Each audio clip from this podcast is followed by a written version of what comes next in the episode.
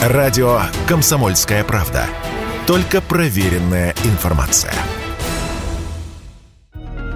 Немецкий концерн Volkswagen предложил своим сотрудникам в Нижнем Новгороде добровольное расторжение трудовых договоров в течение июня. Об этом радио «Комсомольская правда» рассказали в одном из профсоюзов Volkswagen в России. Речь идет о 200 работниках контрактной сборки автомобилей Volkswagen и Шкода на базе группы ГАЗ. В случае добровольного увольнения по соглашению сторон им предлагают выплату в размере 6 окладов, рассказал нашей радиостанции председатель первичной профсоюзной организации АСМ Volkswagen Group Рус Александр Абросимов. Герасимов предложили добровольно расторгнуть трудовой договор ну, по соглашению сторон для работников обособленного подразделения в Нижнем Новгороде. Какой процент работников соглашается, я, к сожалению, не знаю. Связано это с тем, что в отношении газа введены санкции, и Volkswagen Group Rus, к сожалению, не может э, дальше сотрудничать с компанией ГАЗ. Наших сотрудников там порядка 200 человек. Собирались там модели Таус, Короб, Кадьяк, Октавия, по-моему, еще.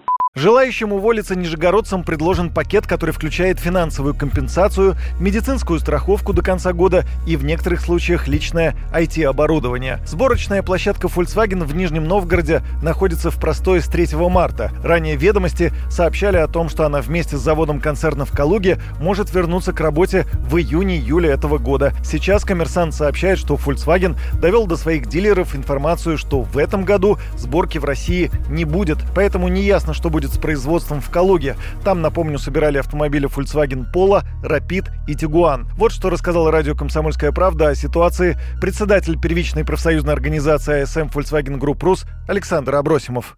В настоящее время мы в Калуге, э, работники находятся в простое, получают, ну, согласно Трудовому кодексу и законодательству, две трети оплаты от средней заработной платы. Когда прекратится режим простоя, мы, к сожалению, не знаем, у нас нет такой информации. Увольнений как таковых массовых или что-то не происходит. Если происходит, то как бы естественном порядке. Тем более те работники, которые ну, нашли возможность дополнительно трудоустроиться на вот это время, пока неопределенное находится простое, они трудоустроились, кто-то ищет себе дополнительную работу, подработку. Ну, я думаю, у руководства до конца у самих нет окончательной видимости развития ситуации. Просто есть факт, вот мы в простое. По мнению экспертов, санкции, наложенные на группу ГАЗ, не позволят немецкому концерну продолжить работу в Нижнем Новгороде. Однако пока Volkswagen не сделал никаких заявлений относительно разрыва соглашения с Нижегородским заводом.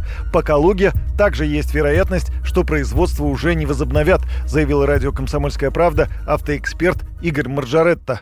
Volkswagen один из крупнейших инвесторов в российскую экономику. Собственный большой завод и контрактное производство в Нижнем Новгороде. Это все понятно, вложено очень много денег, хорошая позиция у марки, большая доля российского рынка и вообще доля продаж Volkswagen в России на уровне мировых продаж очень была приличная. Ну и в результате нынешней ситуации она подвешена. Э, я думаю, что ни один человек на сегодняшний день не скажет, будет что-то или не будет. К сожалению, это неизвестно никому и зависит от слишком многих факторов, в первую очередь чуть политических. Компания бы, наверное, хотела остаться, продолжить работу, тем более учитывая бешеный дефицит автомобилей на рынке, уважение к марке и, в общем, любовь россиян к машинам, которые выпускались. Но не от компании даже в этой ситуации зависит, а от большой политики. К сожалению, боюсь, что может быть и плохой выход. Volkswagen 3 марта этого года объявила о приостановке выпуска машин на предприятии, расположенном на производственной площадке группы ГАЗ в Нижнем Новгороде. Поставки автомобилей из-за рубежа также были прекращены. 25 мая вступили в силу санкции США против группы ГАЗ Олега Дерипаски. Американский Минфин ввел их еще в 2018 году, но их применение все время отодвигалось в течение четырех лет. В этот раз ведомство не выпустило новую лицензию, которая разрешает работу находящейся под санкциями компании с американскими поставщиками и контрагентами. Юрий Кораблев, Радио «Комсомольская правда».